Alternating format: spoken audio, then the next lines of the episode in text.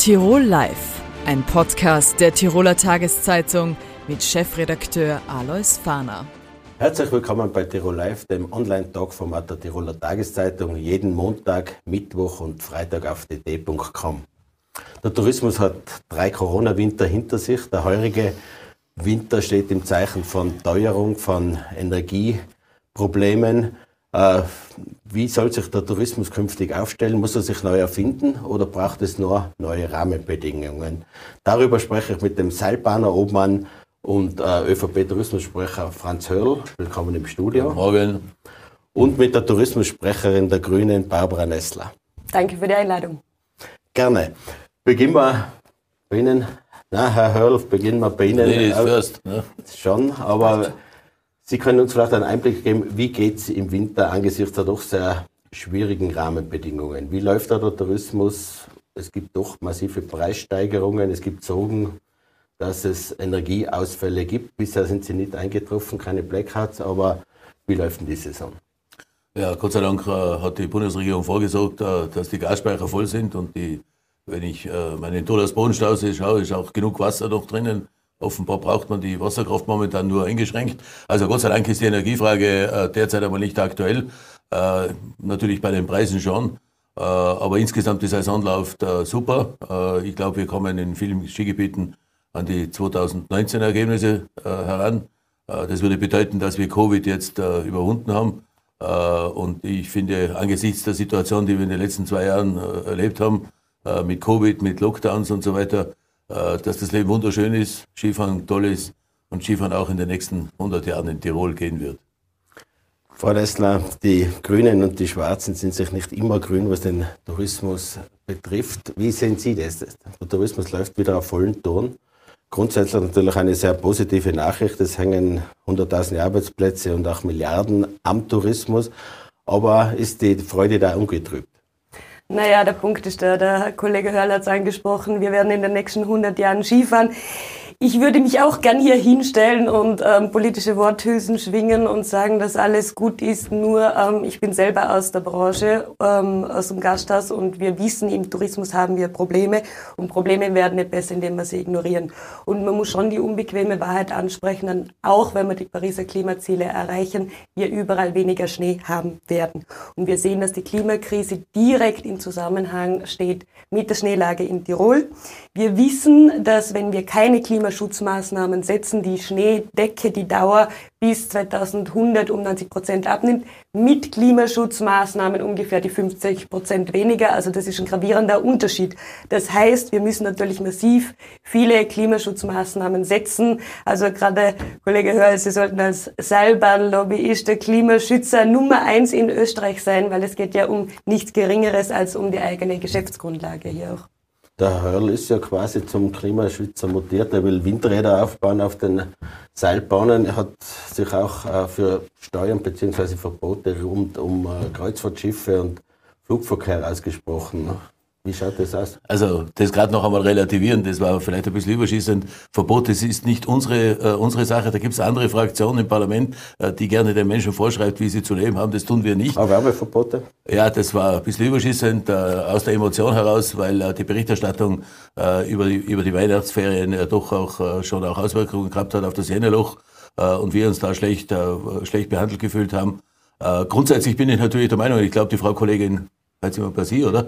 Die Frau Kollegin Nessler, äh, glaube ich auch, äh, dass, äh, dass wir die Umweltrelevanz der Urlaubsformen schon auch vergleichen könnten. Äh, wir wollten das ja 2008 im Zillertal schon äh, mit der Fünf-Sterne-Region äh, Zillertal machen, dass wir also unsere Umweltrelevanz, unsere, die Wassergüte, Luftgüte, Mülltrennung, Verkehr und alle diese Dinge, dass wir die auch mit Badeorten, mit, mit Remedy und so weiter vergleichen.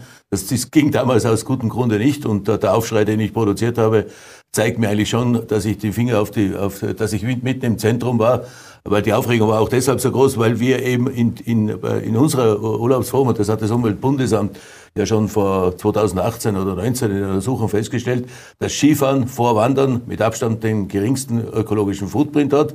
Äh, und äh, wenn wir uns äh, den Tourismusbericht, den letzten, ich glaube, der war es 19, mhm. frischeren gibt's ja leider noch keinen, da ist der Tourismus als Branche die Sparte in Österreich, die mit, 53, mit 54 Prozent äh, aus, aus erneuerbaren Energien, aus, also Quelle aus erneuerbaren Energien, ist jene Sparte, die am meisten, äh, die hier äh, Spitze ist.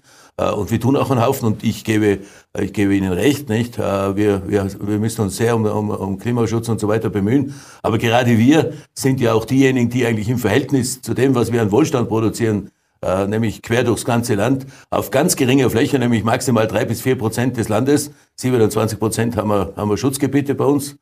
Äh, also äh, auf ganz geringer Fläche der höchsten Wohlstand mit relativ geringem Energieaufwand betreiben, weil wir haben 0,33 Prozent der Gesamtenergiemenge dieses Landes äh, brauchen wir für alle Seilbahnen und für die Pisten täglich präpariert und beschneit und der Tourismus insgesamt, der Wintertourismus bei 0,9, also weniger wie ein Prozent.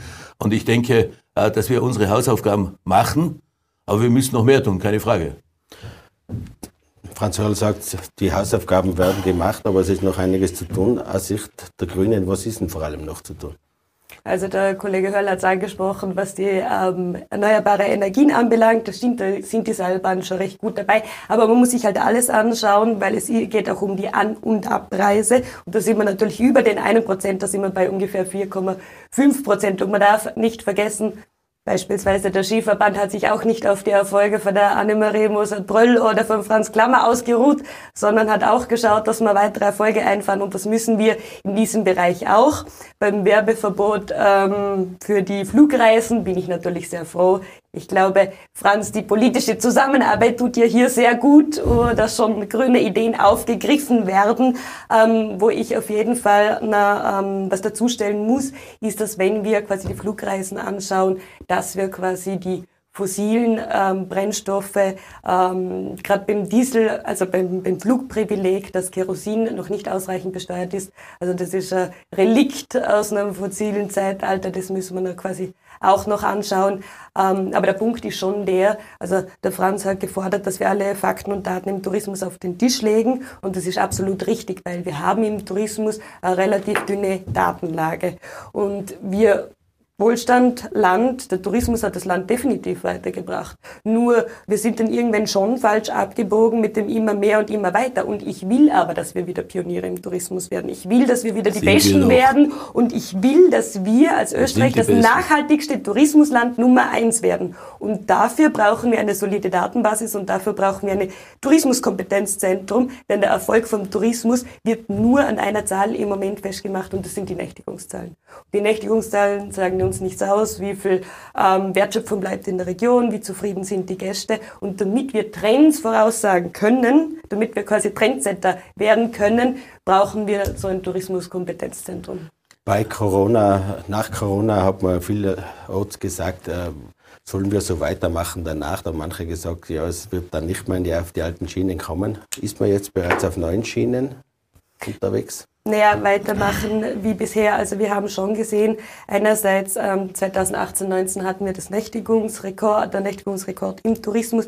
Eine Saison später Corona bedingt ähm, quasi leider sehr schlechte Saison und da haben wir schon gesehen, dass der Großteil der Betriebe eine negative Eigenkapitalsquote hat. Und das ist nicht, weil sie schlecht wirtschaften, sondern weil ein irrsinniger Wachstumswahn schon gekoppelt mit einem Konkurrenzdruck und einem Konzentrationsprozess ist. Und da leiden natürlich schon familiäre Hotels darunter. Und wir sehen schon das Phänomen, dass ausländische Investoren herkommen, quasi viel zusammenkaufen, einheitliche Chaletdörfer bauen und so schon auch die Wohnungspreise hinauftreiben. Und das ist ein Problem. Und der zweite Punkt, wo wir uns schon anschauen müssen, ich meine, bei Corona waren wir uns einig, wir müssen diese Herausforderung zusammen meistern. Das müssen wir bei der Klimakrise auch. Das ist kein grünes Anliegen, sondern das muss ein gemeinsames Anliegen sein. Und da ist schon oft das Problem, Franz, du bist ja nicht nur Seilbahnvertreter, sondern auch ÖVP-Abgeordneter zum Nationalrat. Und da wäre schon auch wichtig, dass die ÖVP bei Klimaschutzgesetzen etc. aufhört zu blockieren, weil der Kampf gegen die Klimakrise ist wirklich schon mühsam genug. Bitte. Vielleicht solltet ihr die Forderungen ein bisschen runterschreiben, dann könnten wir vielleicht auch mitgehen. Weil zum Beispiel die Tatsache, dass westliche Bundesländer Strafe bekommen, weil sie keine Windräder haben, das ist halt eine überzogene Forderung, weil wir liefern in Tirol viel mehr Strom äh, und Energie äh, wie andere. Aber noch einmal, Kompetenzzentrum ja, aber ich bin ein bisschen vorsichtig, wenn es dann immer solche Zentren gibt, wo dann wieder ein Haufen Leute angestellt werden, äh, die dann Tag und Nacht nachdenken und wir sollen es dann, äh, wir sollen es dann machen. Äh, ich halte immer noch die Meinung, dass die Praktiker am besten dran sind. Und für uns ist es schon klar, wir sind im globalen Wettbewerb, da sind wir Nummer eins. Wir müssen das aber auch verteidigen im Wintertourismus. Und entscheiden tut am Ende nicht der Journalist, der schreibt, äh, dass es in 20 Jahren kein, kein Skifahren mehr gibt, sondern entscheiden tut der Gast, ob er hier kommt und ob das Produkt, das wir haben, äh, auch entsprechend äh, gut ist. Richtig ist, das haben wir, wir mit unserer Studie, die wir beim Umweltbundesamt beauftragt haben, dass selbst bei unserer geringen Energieverbrauch die An- und Abreise das Hauptproblem ist. Deshalb wollte ich ja im Zillertal seit, seit zehn Jahren eine Wasserstoffbahn bauen und die ist nicht zuletzt jetzt gerade an, der, an, an, an deiner Parteiobfrau, an der ehemaligen Parteiobfrau, an der, an, der, an der Ingrid Philippe gescheitert. Ich verstehe das heute noch nicht. Äh, der, es, gibt diesen, der, es gibt die Beamtenschaft, die rund um die äh, Ingrid Philippe da, da war, die blockieren jetzt immer noch. Also äh, wir wollen ja auch etwas tun. Wir haben äh, den Flug zum Schnee sofort eingestellt. Äh, wir haben geschaut, dass, äh, dass wir mit der Eisenbahn, mit der ÖBB hier äh, Angebote entsprechend daherbringen. Also wir sehen das schon auch alles, aber ähm, auch im neuen Tiroler Weg äh, sind die Touristenverbände ja innerhalb der nächsten zwei Jahre aufgefordert, äh, einen Nachhaltigkeitskoordinator, der sich auch mit Verkehr äh, und mit dem Thema beschäftigt, einzustellen. Also die Richtung stimmt, wir müssen es jetzt nur noch machen und umsetzen. Kommen wir noch zum Arbeitsmarkt, auch eine große Herausforderung im Tourismus. Ich glaube, 55.000 Beschäftigte in Tirol, nur etwas mehr als die Hälfte ist aus Tirol selbst. Wie soll denn da die Zukunft aussehen? Sind ja sehr mhm. vielfältige, interessante Jobs im Grunde. Ich muss nur noch ein paar Sätze zu äh, der Aussage vom Kollegen Hörl machen, weil er gesagt hat, so quasi, die Grünen wollen immer zu viel beim Klimaschutz. Ich finde das schon einigermaßen mühsam, weil vor allem, wenn junge Menschen immer wieder sehen, dass Politiker nicht böse gemeint, aber die Weisheit mit Löffeln gegessen haben, erklären mit, es ist eh nicht alles so schlimm und wir brauchen eh nicht so viel Klimaschutz. Ich meine, Entschuldigung, aber da geht schon um die Lebensgrundlage darum, dass wir jungen Menschen ein lebenswertes Tirol überlassen. Und im Grunde, Franz, geht es nicht nur um die einzelne Seilbahn, sondern es geht gerade für dich um die Geschäftsgrundlage. Und wir können nicht darauf warten, bis die letzten Ungläubigen überzeugt sind, dass die Skilifte Ski, ohne Schnee ähm, nicht viel wert ist, sondern wir müssen schauen, dass wir jetzt schon umrüsten, gerade für die Leute in Regionen, wo vom Wintertourismus massiv abhängig sind, bevor sie eben vor nicht stehen. Ähm, zum Thema Arbeitsmarkt, kommen dazu, zum Thema Arbeitsmarkt, also das äh, zum Teil skurrile ist schon, dass jedes Jahr wieder aufs neue Funktionäre draufkommen, wir haben einen Mitarbeiterinnenmangel im Tourismus.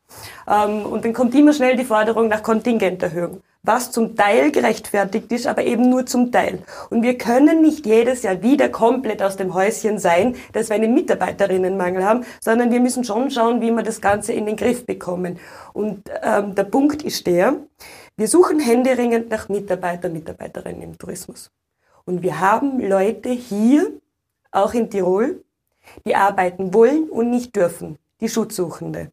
Und da hoffe ich schon, Franz, dass du auch mit dem Wirtschaftsbund dich gegen den ausländerfeindlichen Kurs innerhalb von der ÖVP durchsetzen kannst, dass diese Leute wirklich arbeiten dürfen. Ja, und zum Punkt Arbeitsmarkt. Wir tun natürlich jedes Jahr die Funktionäre wieder überrascht, dass wir einen Mitarbeiter, Mitarbeiterinnenmangel im Tourismus haben. Und dann kommt ganz schnell die Forderung, wir brauchen eine Kontingenterhöhung, was zum Teil richtig ist. Aber wir können nicht jedes Jahr wieder aus dem Häuschen sein Warum? in der Politik, dass wir einen Mitarbeiterinnenmangel haben. Warum? Wir müssen schon das Ganze ganze Problem in den Griff bekommen. Und ein Punkt, wir suchen händeringend nach Mitarbeiter, Mitarbeiterinnen im Tourismus.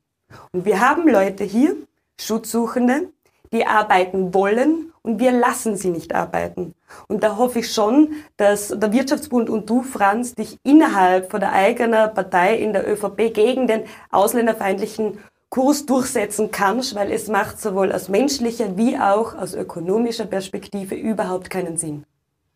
Also, dass äh, Touristiker über, überrascht sind, dass in der kommenden Wintersaison äh, Arbeitnehmer fehlen, das ist einfach Unterstellung, das stimmt halt die einfach Touristiker nicht. Und Touristikerinnen das nicht, aber die Vertreter das und wissen, Vertreterinnen das wissen wir Politik. das ganze Jahr und wir haben Arbeitskräftemangel inzwischen in der Industrie, in der gesamten Wirtschaft, weil einfach, äh, äh weil einfach Menschen fehlen. Äh, das ist richtig. Und der Dienstleistungssektor, das haben wir bei der Pflege, wir haben es im Tourismus und so weiter, das sind halt äh, äh Berufe, die halt äh, weniger nachgefragt werden, wie geregelte Arbeitszeit, ganze Jahresarbeitszeit in der Industrie. Ähm, alles richtig. Man muss alles unternehmen. Jeder der Unternehmer hat, hat bei sich zu schauen, was er tun kann. Die Bedingungen besser zu machen, ist überhaupt keine Frage. Aber Faktum, äh, Faktum ist, wir haben 120.000 Mitarbeiter im Wintertourismus und wir reden, ob wir 3.000 oder 5.000 Kontingente bekommen. Äh, und diese Saison ist in der Geschäft für den Staat. Die kommen wollen kurz bei uns arbeiten, drei, vier Monate, äh, zahlen ins Sozialsystem rein äh, und, und sind dann wieder weg, freiwillig weg. Also das ist keine Ausnützerei. Also warum man hier immer das Ganze so, so verengt, ist, ist keine Frage.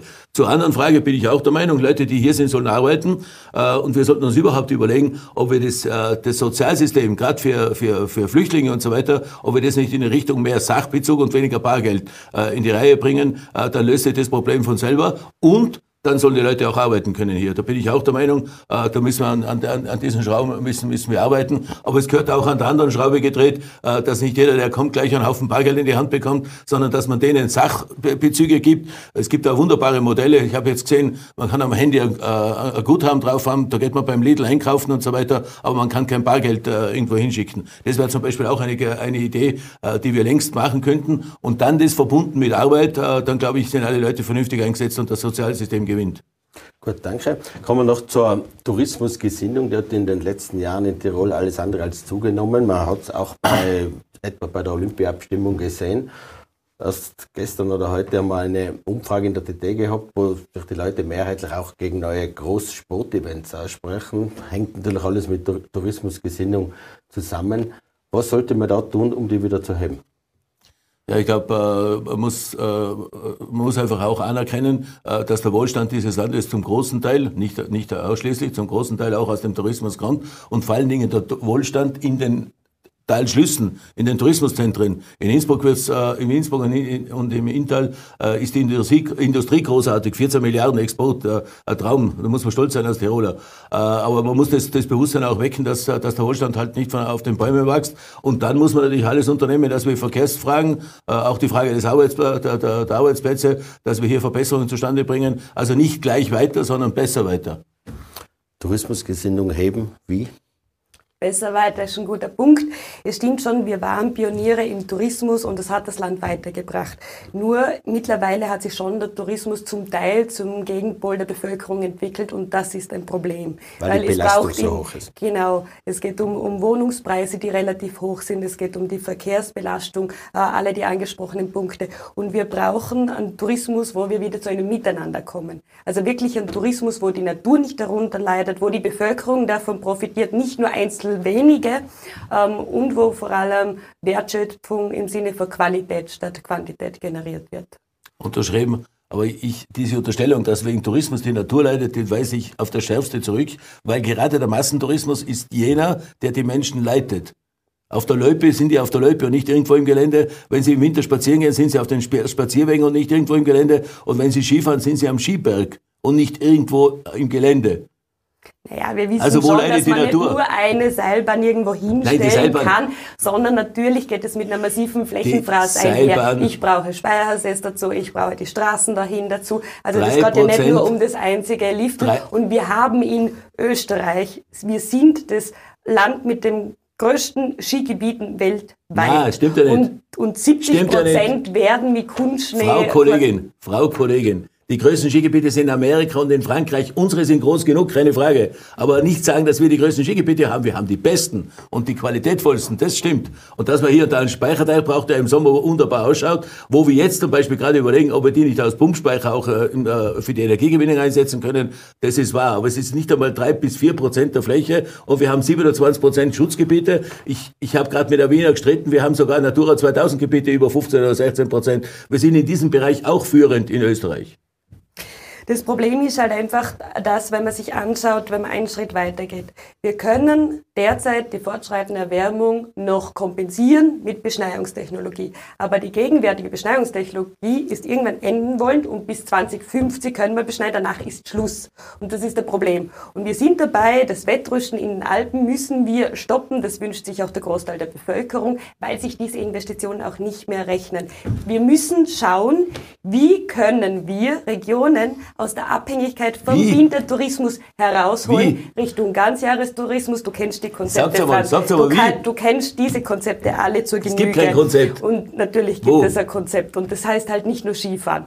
Und das heißt, oh. wenn wir auch noch weiter Skifahren wollen, das muss man auch äh, fairerweise sagen, dann brauchen wir Klimaschutzmaßnahmen, damit wir überhaupt noch länger Skifahren können. Das ist schon der Da gebe ich dir recht, aber ich sehe die Konzepte nicht, die anstelle vom Wintertourismus bei uns in dieser Größenordnung Tourismus überhaupt zulassen. Der steht wenn, sogar wenn das Zillertal, wenn das Zillertal, wenn das Zillertal mit 8 Millionen Nächtigungen am Schluss nur noch zwei hat, dann sind trotzdem zwei Drittel der Betriebe kaputt. Nein, es geht nicht. Und mit Bergsteigerdörfern schaffen wir es nicht. Es geht doch nicht darum, dass wir jetzt hergehen und die Nächtigungen reduzieren. Im Gegenteil, wir sehen, dass die Nächtigungsdauer, der Aufenthalt immer kürzer wird. Und dahin, wo wir kommen müssen, ist, dass man die Nächtigungsdauer eigentlich verlängert, weil das hat wieder mit der An- und Abreise zu tun. Und der Punkt ist halt der, wenn ich weiß, dass ich irgendwann weniger Schnee habe, und wir haben es jetzt leider diesen Winter schon gesehen, wir haben ein weißes Band mitten in der grünen Landschaft, Schaut super traurig aus. Mir hat das genauso wehgetan. Und diese Bilder sind aber leider, werden keine Ausnahme bleiben. Und da müssen wir uns überlegen, was können wir sonst noch machen, damit eben diese Regionen nicht wirtschaftlich dann vor nicht stehen. Und das heißt, wir müssen Richtung Ganzjahrestourismus kommen. Gut. Ich glaube, wir haben Stoff für weitere Diskussionen. Ich bedanke mich bei Franz Hörl, bei Bauer Nessler fürs Kommen, fürs Mitdiskutieren. Dankeschön. Herzlichen Dank. Danke.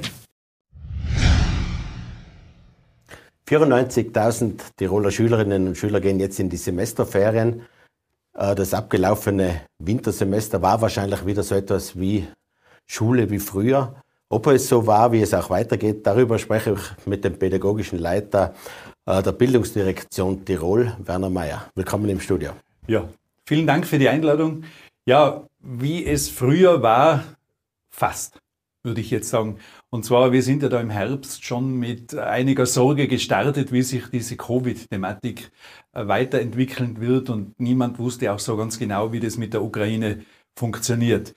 Äh, Gott sei Dank war es dann so, obwohl wir keine äh, oder kaum Sicherheitsmaßnahmen mehr zu Covid hatten, also keine Masken mehr, keine durchgehenden Testungen, hat sich äh, die Zahl erstaunlich schnell stark reduziert, so dass es dann im Grunde genommen kein Thema mehr war. Wir waren dann einmal bei einer infizierten Zahl von 30, alle Schüler, alle Lehrerinnen, alles Begleitpersonal mit eingerechnet. Jetzt äh, merken wir, dass die Zahlen moderat, ganz sanft steigen, aber vielleicht klingt es sogar komisch, äh, wir haben so eine Art Routine entwickelt. Das heißt, äh, manchmal haben wir einen Ausbruch an einer Schule, Gott sei Dank wird auch niemand mehr wirklich schwer krank. Es wird Dann, auch kaum getestet, oder? Äh, genau, also es wird äh, prophylaktisch nicht getestet, aber wenn jetzt äh, mehrere Covid-Fälle auftreten, dann ist die erste Maßnahme, dass wir einmal gemeinsam mit der Schulleitung Tests verordnen. Dann hat man ein gutes Bild darüber, wie es sich entwickelt. Dann kann nächste, der nächste Schritt die Masken tragen, das Maskentragen verordnet werden. Und als dritten Schritt äh, steigen wir dann um in ein Distance Learning. Das war aber in den seltensten Fällen der Fall. Heute habe ich gerade noch nachgeschaut, die aktuellsten Zahlen. Also wir haben definitiv jetzt im Moment heute eine Klasse im Distance Learning. Man hat immer davon gesprochen, dass die Corona-Maßnahmen, Distance Learning und so weiter natürlich das Leistungsvermögen etwas geschwächt haben in den Schulen. Das müsste jetzt wieder weit besser geworden sein. Äh, Gibt es eigentlich da eine Bilanz, wie es ausgeschaut hat im ersten Semester? Quasi auch einen Überblick über die Noten? Wie viele jetzt Fünfer haben oder wie viele ausgezeichnet unterwegs sind? Also für die Schulnachrichten machen wir keine Gesamterhebung, wie jetzt das mit den nicht genügend ausschaut, beziehungsweise im Sinne von ausgezeichnet wäre es auch gar nicht möglich, äh, weil die Schulnachricht ja nur eine Momentaufnahme darstellt. Was wir aber wissen, ist natürlich nicht wegzuleugnen, äh, dass Leistungsdefizite bestehen. Dafür gibt es ja auch ein erhebliches Förderstundenkontingent, wo wir versuchen, Schülerinnen und Schüler heranzuführen wieder. Und äh, ja, im Grunde genommen waren wir total überrascht über die IKM 7 Ergebnisse. Also IKM heißt individuelle Kompetenzmessung. Die haben wir heuer zum ersten Mal auch in der siebten Schulstufe durchgeführt und da haben wir jetzt am 31. Jänner die Ergebnisse bekommen. Die fließen nicht in die Leistungsbeurteilung ein, sagen aber von jedem Schüler und jeder Schülerin in Tirol, wie das ausschaut. Und da waren wir im Grunde genommen sehr positiv überrascht. Die Psychologen sagen uns, äh, die Leistungsdefizite und vor allem die sozialen Defizite äh, sind schon nicht äh, zu, ja, zu unterschätzen, sagen wir so. Es werden ja jetzt viele auch wirklich am Fünfer im Zeugnis haben. Sie sagen, es ist eine Zwischenwertung quasi, Halbzeitbilanz. Aber wie sollen da vielleicht die Lehrerinnen, nicht die Lehrerinnen, die Eltern und auch die Schüler, Schülerinnen damit umgehen jetzt, wenn man ein, zwei Fünfer im Zeugnis hat. Ja, wir haben ja gerade heute auch von der Schulpsychologie eine Hotline eingerichtet, weil es da manchmal schon zu dramatischen Szenen kommt. Äh, ich persönlich bin ja seit vielen, vielen Jahren Lehrer und leidenschaftlicher Lehrer und habe auch Kinder, die sind halt jetzt schon erwachsen.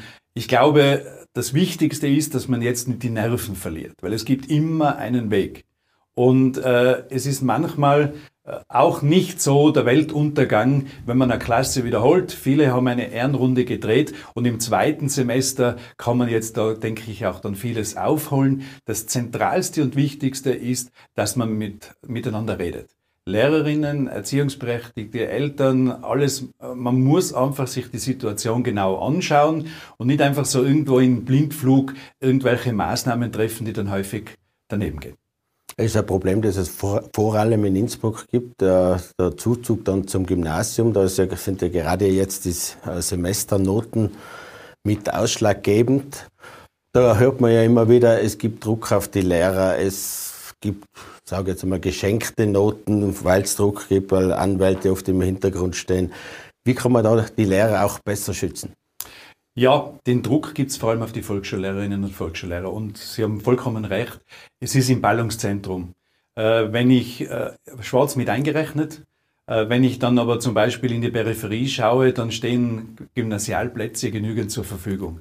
Äh, da geht es auch darum, dass wir einfach besser kommunizieren müssen. Wir tun das häufig und ganz viel, dass wenn ich jetzt einen Mittelschulplatz bekomme, die Welt nicht untergeht, sondern nach der vierten Klasse der Mittelschule, also achte Schulstufe, mit einer Beurteilung in Standard S, AHS, habe ich das gleiche Zeugnis in der Hand, das mich zu allem berechtigt, äh, was ich tun möchte. Und dabei muss man auch sagen, also immer noch, Tirol liegt da ziemlich an der Spitze, circa 74 Prozent der Maturanten der berufsbildenden höheren Schulen sind Abgänger von Mittelschulen. Das heißt, äh, man muss einfach irgendwie mit den Eltern gut kommunizieren.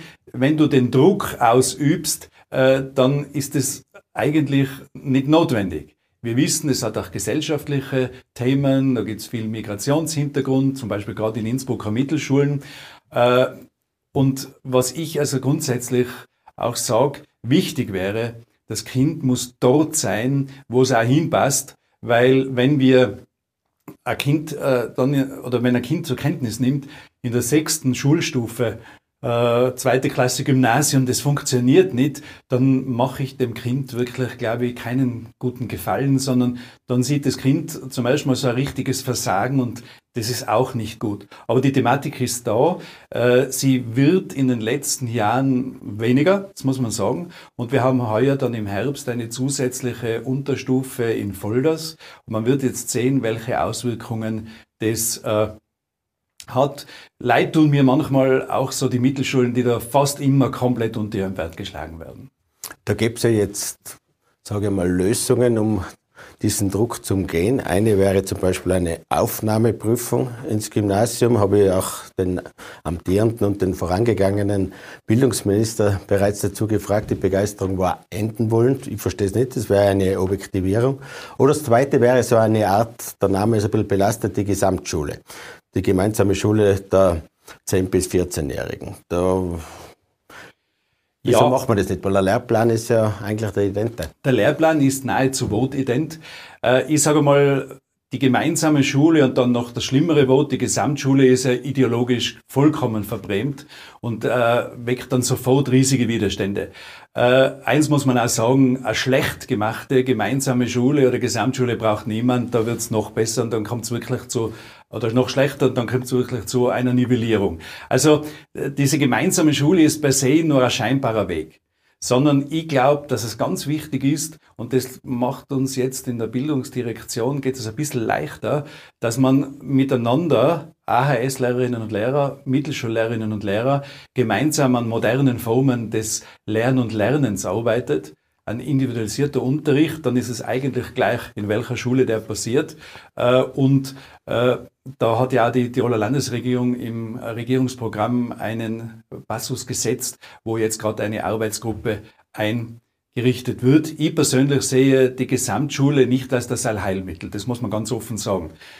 Wir haben schon auf Landesschulratsebene vor vielen Jahren äh, aus meiner Sicht sehr gutes Konzept ausgearbeitet mit einer Potenzialanalyse, mit vielen verschiedenen kleinen Elementen, die man vielleicht in der dritten Klasse Volksschule beginnt und äh, dort dann sehr genau und im Detail weiß, wo wäre jetzt so der richtige Platz. Äh, ich halte schon äh, es für wichtig, dass man hier auch darüber nachdenkt an Weiterentwicklungen.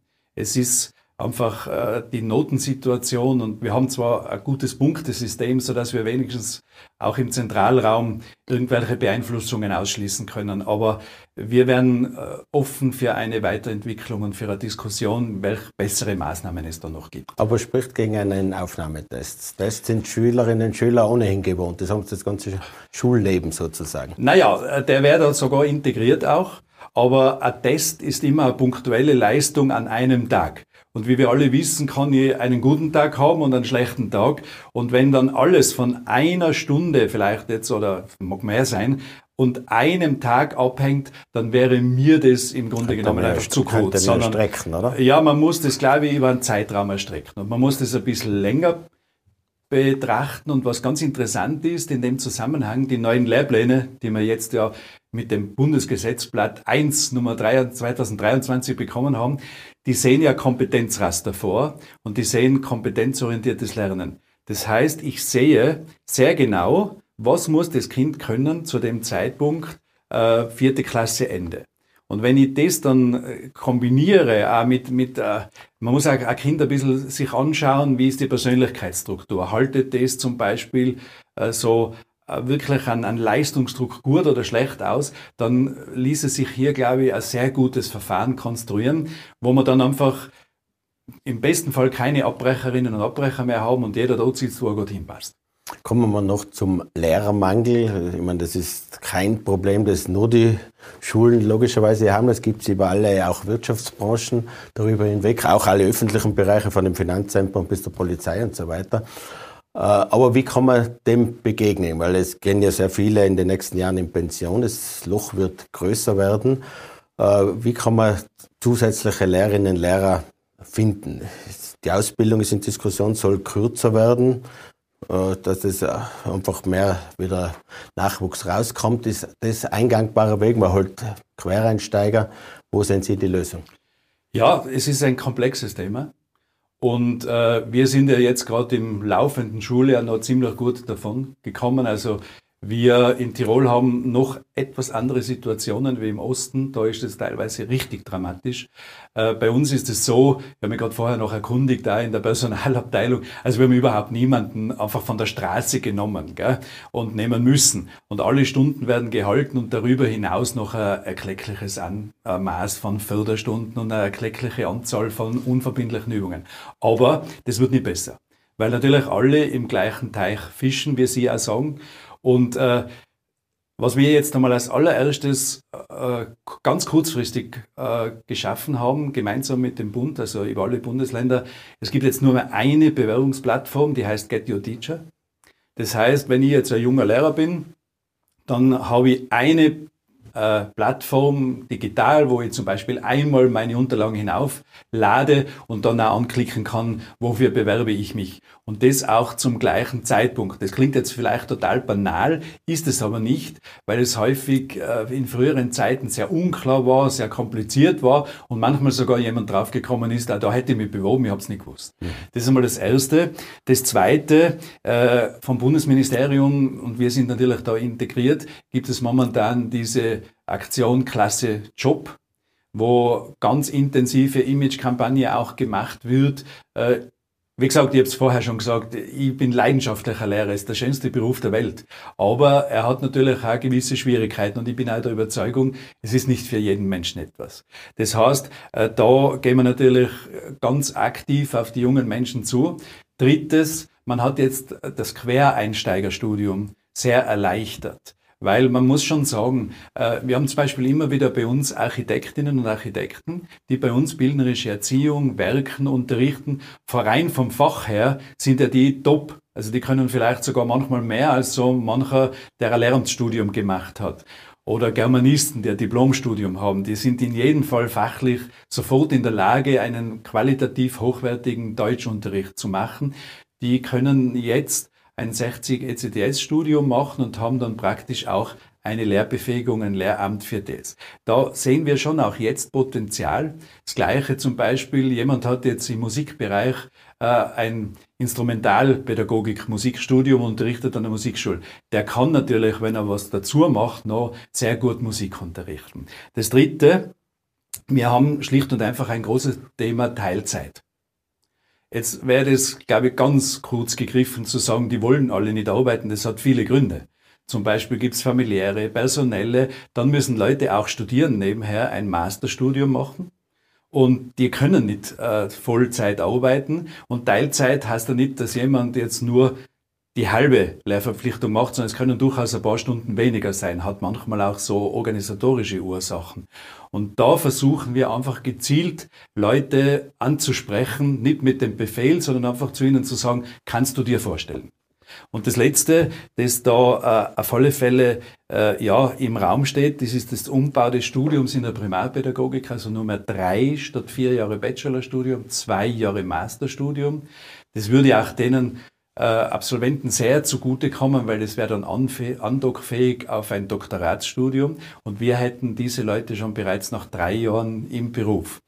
Wir haben jetzt in den letzten Wochen ganz intensiv mit den tertiären Einrichtungen, Hochschule, Universität gesprochen, dass das Masterstudium wirklich berufsbegleitend ermöglicht wird, äh, im Sinne von Studierbarkeit. Also 70 Prozent zum Beispiel wird jetzt da online sein im Primarstudium, 30 Prozent Präsenz und so wie wir das jetzt hören, äh, auch zum Beispiel in Ferienzeiten, Präsenzzeiten und dann würde das studierbar. Da würden wir uns dann schon viel leichter tun und ich finde es auch inhaltlich sinnvoll.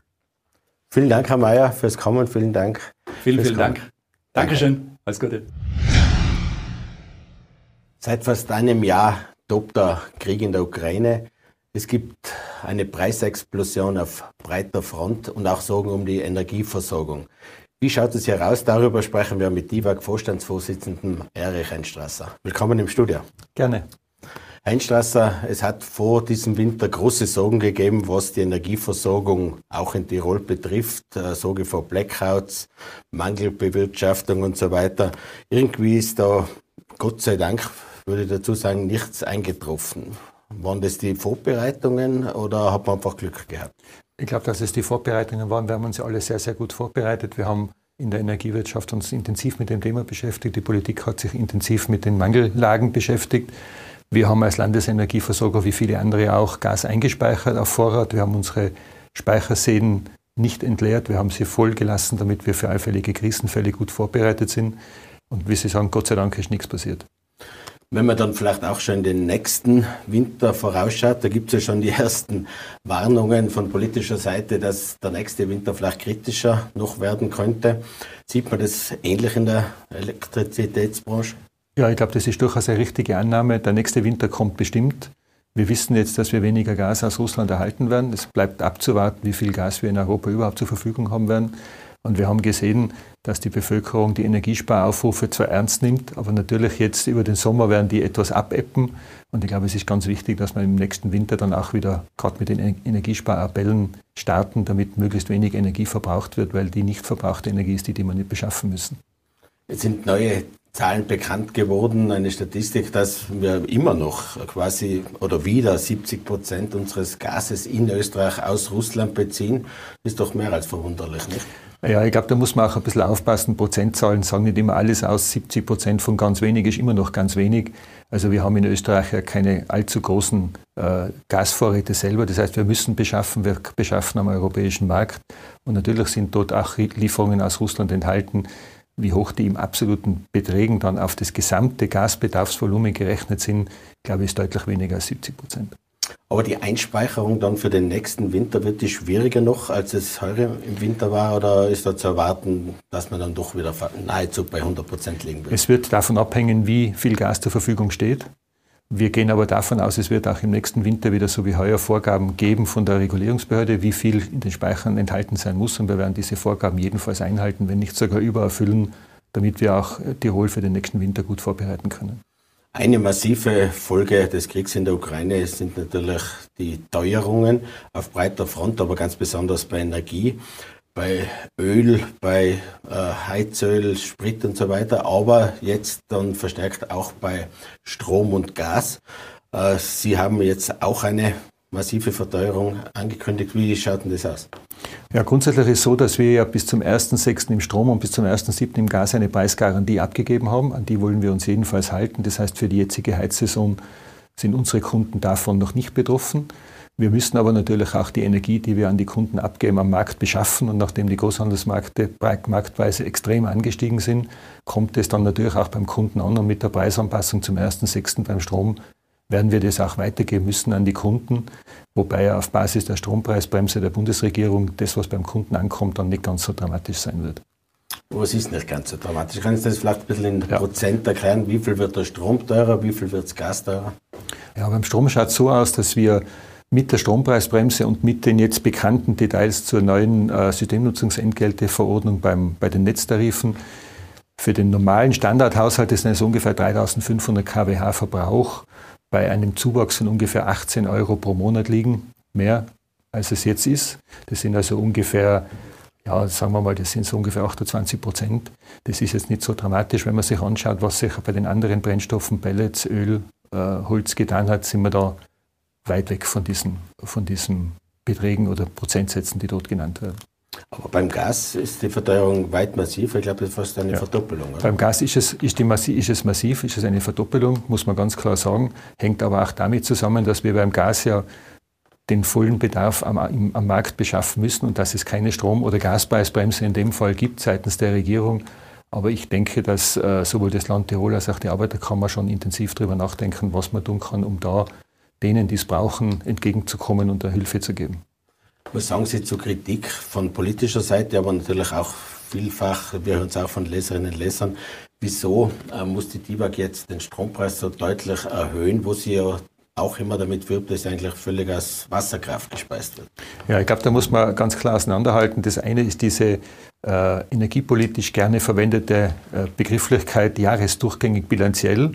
Jahresdurchgänge bilanziell ist natürlich so, dass wir ungefähr 50 Prozent vom Strom, den wir in Tirol, die, den wir in Tirol brauchen, bei den DIVA-Kraftwerken produzieren können. Tatsache ist aber, dass wir im Winter viel, viel mehr Strom verbrauchen, als wir produzieren. Das heißt, wir kaufen beträchtliche Mengen zu. Und sinnvollerweise ist natürlich auch so, dass die Speicherkraftwerke zur Stabilisierung des Systems der Netze und Tirol, Österreich, Europa eingesetzt werden und nicht für die Kundenversorgung. Das heißt, in der Regel ist es so, dass wir die Erzeugung unserer Kraftwerke am Markt verkaufen und den Bedarf, den wir für die Kunden zu dem Zeitpunkt brauchen, wo ihn die Kunden auch verwenden, an am Markt einkaufen müssen und damit dann die Großhandelspreise schlagend werden. Sie haben jetzt die kommenden Verteuerungen angesprochen. Wenn wir den Blick noch ein bisschen weiter nach vorne richten, wie klar oder unklar ist es denn, wie es dann weitergeht? Also ich glaube, niemand, äh, der sich in der Energiewirtschaft auskennt, wird sich jetzt trauen zu sagen, wie die Marktpreise Strom, Gas sich weiterentwickeln werden. Wir sehen, dass sie jetzt etwas nach unten gehen, wissen aber nicht, ob das nachhaltig ist. Ich denke mal, das Modell, das die DIVAG hat, dass wir im Vorrat beschaffen, damit die Spitzen kappen für die Kunden, nicht schlecht ist, weil dann hat man auch eine Vergleichmäßigung in den, in den Preisen drinnen und die nächste Preisanpassung nach den derzeit gültigen Lieferbedingungen wäre dann am 1.6.2024 und sollten die Preise bis dorthin nachhaltig sinken, wird es sicher Auswirkungen auf die Strompreise haben. Wie schaut es mit den Dividenden aus? Es war ja quasi von politischer Seite die Aussage, Übergewinne sollen abgeschöpft werden von den Energiekonzernen. Inwieweit trifft es die DIVAG, was die normale Dividende betrifft, gerade auch ans Land Tirol, beziehungsweise jetzt Übergewinne? Also wir haben in dem Sinn keine Übergewinne, da verwehre ich mich immer dagegen, weil den Begriff Übergewinn gibt es ja eigentlich gar nicht. Wir haben keine exorbitant hohen Gewinne im Jahr 2022 zu verzeichnen. Wie gesagt, wir haben ja einen Gasspeicher befüllt. Wir haben unsere Speicherseen nicht abgearbeitet, um Reserven für Tirol zu haben. Das heißt, wir gehen davon aus, dass wir ein Ergebnis erreichen werden, das in etwa dem entspricht, was wir geplant haben. Und auf dieser Basis hat ja auch damals die Diskussion mit dem Land stattgefunden, was können wir an Zusatzdividende auszahlen. Und wir haben damals immer gesagt, die 10 Millionen, die wir für das Geschäftsjahr 2022 in 2023 auszahlen können, hängt am Ergebnis der DIVAG. Und das Ergebnis, so wie es heute sich darstellt, wird diese 10 Millionen Zusatzdividende ermöglichen. Muss an dem Bund auch was zusätzlich abgeführt werden? Das hängt davon ab, wie dann die Verordnungen ausschauen zur Umsetzung dieses Gesetzes. Derzeit gibt es die Umsetzungsverordnungen noch nicht. Das heißt, wir können eigentlich gar nicht ganz genau sagen, wie dann die Abwicklung und die Berechnung dieses Krisenbeitragsstrom auch genau erfolgen wird. Äh, was diese ganze Energiekrise jetzt ausgelöst hat, ist vielleicht eine Beschleunigung in Richtung Energiewende, Umbau von fossilen auf erneuerbare Energieträger. Da hat Österreich sehr ehrgeizige Ziele zumindest auf Papier festgehalten, auch in Jahreszahlen. Sie haben sich da mehrfach skeptisch gezeigt, weil die Ziele sehr hoch eben angelegt sind. Wie, wo stehen wir jetzt, wenn man sich diese Ziele ansieht, äh, beim Wasserkraftausbau, bei Solar und beim Wind? Ich glaube, dass die Ziele nach wie vor sehr, sehr ehrgeizig sind. Ich kann es jetzt im Detail nur beantworten, was den Wasserkraftausbau betrifft. Da ist ja die Vorgabe 5 Terawattstunden Ausbau bis 2030. Das ist also sehr nahe schon. Und meines Wissens sind die einzigen, die jetzt ein nennenswertes Wasserkraftwerk in Betrieb genommen haben, die TIWAG mit dem GKI.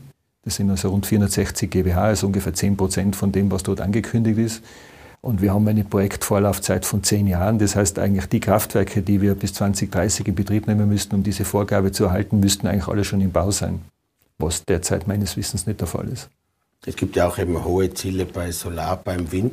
Kann man würden Sie so sagen, trauen, das ist quasi ein Brief ans Christkind? Nein, gerade bei Solar und Wind kann ich es nicht sagen, weil da sind wir äh, im österreichweiten äh, Konzert nicht so vertreten. Was aber richtig ist, und ich glaube, das muss man schon unterstreichen, jede nachhaltig erzeugte KWH werden wir brauchen, egal ob die aus Wasser, Wind oder Photovoltaik kommt. Und wir haben ja auch im DIBA-Konzern eine Strategie, dass wir den, den Photovoltaikausbau für unsere eigenen Anlagen massiv vorantreiben wollen. Und wenn man schaut, gab es schon rundherum der Photovoltaikausbau, der floriert schon. Das Thema ist natürlich nur die Verfügbarkeit der Monteure, der Paneele. Also das ist einfach, glaube ich, im Moment ein Lieferkettenthema. Aber grundsätzlich glauben wir und sind wir auch überzeugt davon, dass wir jede KWH brauchen werden und können, um die Energiewende zu schaffen. Solar ist ja auf jeden Fall auch in Tirol ein Thema. Wie sehen Sie es bei, beim Wind? Da gibt es doch eher gespaltene Meinungen. Ja, Wind, glaube ich, ist einfach eine Frage des Faktenchecks. Man wird sich jetzt Standorte verschiedene anschauen und wenn ausreichend Wind verfügbar ist und wenn eine wirtschaftliche Betrachtung möglich ist, werden Sie sicher Investoren finden, die auch Windräder bauen können und wollen. Gehört auch die DIVAG dazu? Wir sehen das jetzt im Moment nicht als unser Kerngeschäft. Wir sind jetzt Wasserkraft, Photovoltaik stark unterwegs, Fernwärmeausbau glaube, bei den Windanlagen schauen wir jetzt einmal, wie diese Studien ausschauen, wo überhaupt ausreichend stabil Wind zur Verfügung steht, um Anlagen errichten zu können. Aber theoretisch wären wir bereit, auch einzusteigen, wenn es interessante ergibt, Wenn es ergibt, wir müssen natürlich nur schauen, dass wir, dass wir die verfügbaren Mittel, die wir auch nur im begrenzten Ausmaß haben, möglichst effizient einsetzen. Und das wird dann die entscheidende Frage sein, wo sind die Mittel am effizientesten eingesetzt. Herr Strasser, vielen Dank fürs Kommen, vielen Dank fürs Gespräch. Gerne. Ja, meine Damen und Herren, das war Tirol Live. Dankeschön, dass Sie mit dabei waren. Sie können die heutigen Gespräche gerne auf Podcast nachhören, auf dt.com und in Ihrer Tiroler Tageszeitung nachlesen. Bis zum nächsten Mal. Auf Wiedersehen. Tirol Live, ein Podcast der Tiroler Tageszeitung. Das Video dazu sehen Sie auf tt.com.